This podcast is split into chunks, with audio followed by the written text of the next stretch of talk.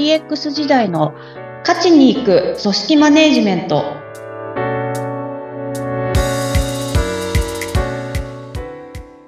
お疲れ様です。株式会社ダズリ代表取締役筒井千明です。インタビュアーの土井さとみです。どうぞよろしくお願いいたします。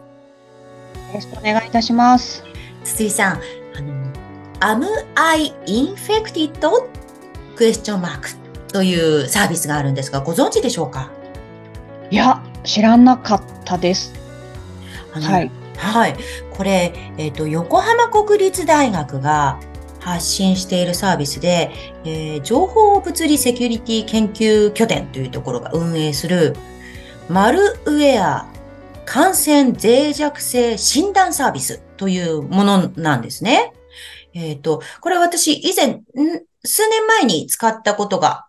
あって、今回久しぶりに使ってみたんです。筒井さん、これ、あの、使ってみてくださったんですよね？そうですね。お聞きして、あ、知らなかったなと思って、私も試してみたんですけど、すごくシンプルで簡単で、うん、いいなと思って、わかりやすいなと思いながら使わせてもらいました。うん、これ、まあ、あの、な、えっ、ー、と、チェックしてるのは、要はあれ、ルーターですかね？ですかね、マルウェア関、そのあたりの、あの、通信部分のところに関連するところだとは思うんですけど、まあ、ちょっと、ない、あの内容でどこまで踏み込んでか、あの、チェックができているかっていうところまでは私もわからないですけど、そうですね。あの、うん、通信の、に関する部分っていうところだとは思いますね。はい。あの、えっ、ー、と、ルーターとかその通信の部分って、私パソコンはね、感染するっていうことはよく頭にあるんですよ。でも、その通信の部分も感染しちゃうんだっていうのが、あんまりね、気にしたことなくて、あそこも、ちゃんと防御しないといけないんだなっていうことをね、あの、これ気にするきっかけになる、なったんですよね。なるほど、そういう観点ですね。確かに、うん、あ今、私も通信っていうバクッとした言葉を使ってしまいましたけど、あの、インターネットに接続するっていうところに至るまで、いろんなものをやっぱり機械だったりとか通していったときに、それぞれに、あの、なんていうんですかね、脆弱性みたいなものは持っているので、うん。狙う側としては、一つ一つそこをこう狙っていくみたいなところはあって、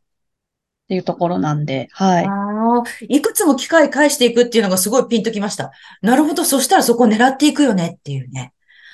ああ。そうなんですね。これとっても使いやすくて自分のメールアドレスを登録すると、なんかこう、しん、なんかよくわかんないけど 診断してくださって結果を返してくれるっていう仕組みなので、皆さんよかったらお試しになってみてはいかがでしょうか？am I infected? ということで、あの、感染という意味の infected です。えー、あの、横浜国立大学と、あの、合わせて、えー、キーワードで検索してみると、すぐ見つかると思います。さて、えー、筒井さんが出会った良い上司列談、伺っています。えー、前回は人生相談編だったんですが、まだまだ素晴らしい上司の皆様のエピソード思い出されたそうですね。そうですね。本当にこう、いろんな言葉に支えられて、まあいろんな上司に、あの、見てもらってたんだなっていうことを話せば話すほど思い出しながらっていうところではありますけど、あと同時に、えっと、そうですね、その、どうしても専門職というか、そういった、あの、業界の中にいたので、やっぱりそこにこう進んでいく中での出てくる悩みっていうのは、あの、まあ私もそうでしたし、あと、今逆に相談される側にはなったりはしますけど、あ、まあやっぱそこら辺は変わらないなっていうのは結構思ったりしながらで、で、今日お話しする内容もそこに通じるところで、ずっとあの、私もそうだったところで言うと、やりたいことが見つけられないっていう悩みはやっぱりあったんですよね。ああ、それあの、まあ、会社に入った後で、どういうことがやりたいか見つけられないっていうことですか？もう、その通りですね。うん、職種的には何だったんでしたっけ？職種は一応、あの、システムエンジニアっていう形で、あの、採用の時はそうだったんですけど、まあ、向き不向きがあの、あったりとか、まあ私は向いてないなと思ったりとかっていう話は、あの、前、前回ぐらいとかですかね、にもお話ししましたけど、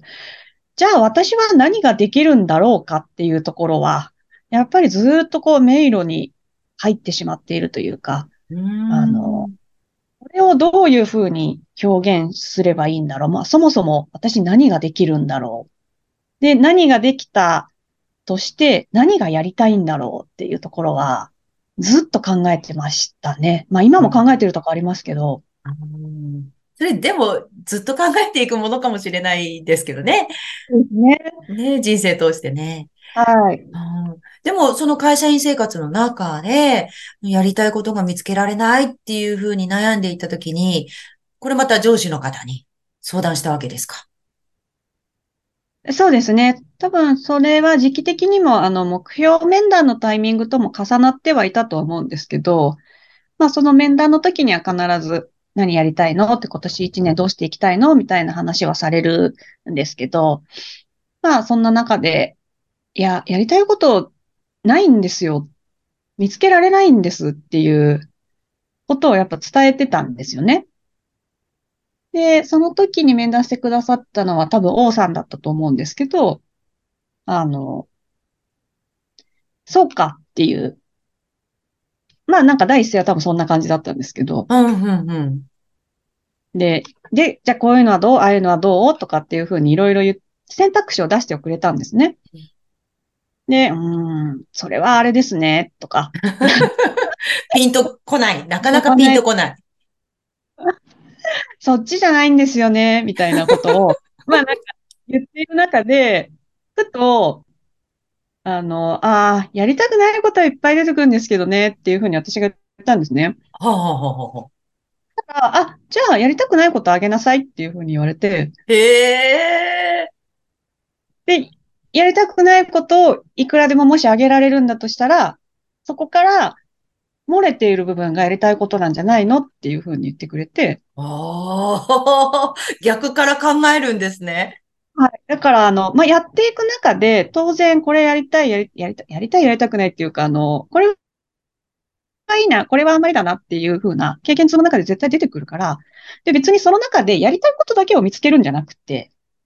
消去法みたいな考え方もいいだろっていう感じなことを言われて、うん。まず。うんやりたいことを見つけるっていうところに行くためのプロセスの中に、やりたくないことを上げていくっていうことも当然必要だからっていうふうに言ってもらって、いやいやー、納得いきますよね。やりたいことがスパッと見つかれば、それはそれこそ王道なんでしょうけど、あそうなんですよ。そうもいかないというか、あもやっとしてるとね、うん。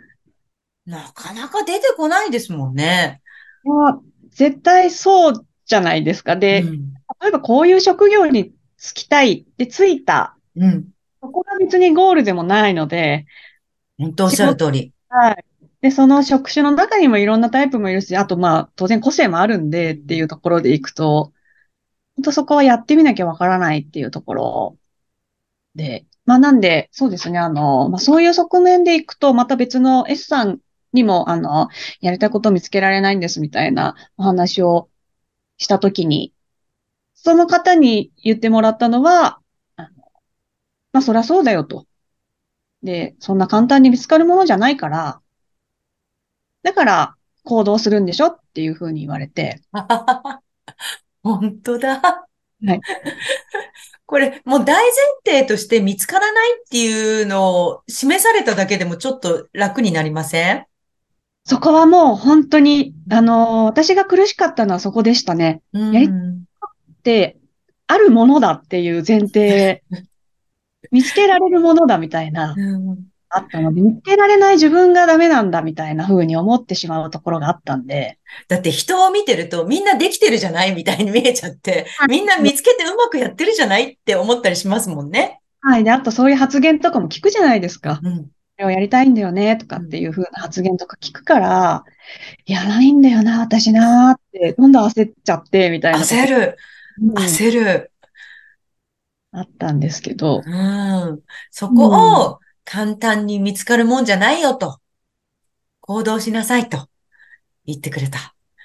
そうですね。で、うんなんで、その、最初の王さんの話にも結局それがつながるのかなと思うのが、行動した上で、あ、これは自分にとってこうだな、これは自分にとってこうだなっていうところで、どんどんこう、あの、判断というかうん、あの、じゃあ自分はこっち方面かな、とか、こっち側に行ってみようかなっていうところに、どんどんつながっていくと思うので、まあ、そういうプロセスをきちんと踏まない、踏んでいくんだよっていうことを示してくれたのかなっていう気はしてますね。うーん。なんかもう、あの、一つのゴール、頂上に登るためには別にいろんなルートを通っていけばいいじゃないみたいな感じがして、気楽になっていいですね。ああ、そうですね。で、なおかつ、その目の前のことをあまり気乗りしなくても、まあ、とりあえずやってみようかなっていう気分にもなるじゃないですか、あ、そうなる本当と。本当あ、そうですよね。あの、行動しなさいですからね。あの、別にもうやる気満々でやらなくても別にいいぞ。とりあえずの行動として私は動いてるんだっていう安心感というかね、うんほっとするし。は本当そう思いますね。ーん。いやー、あの、我が家の悩める思春期の娘にも、悩んだら行動しなさいと伝えてみようと思いました。大変勉強になりました。ありがとうございます。そろそろお時間になりました。今日は人生相談編その2でした。筒井さんに DX のご相談のある方は、ポッドキャストの説明欄のリンクからお問い合わせください。お話は株式会社ダズリーの鈴井千明でした。ありがとうございました。次回もどうぞお楽しみに。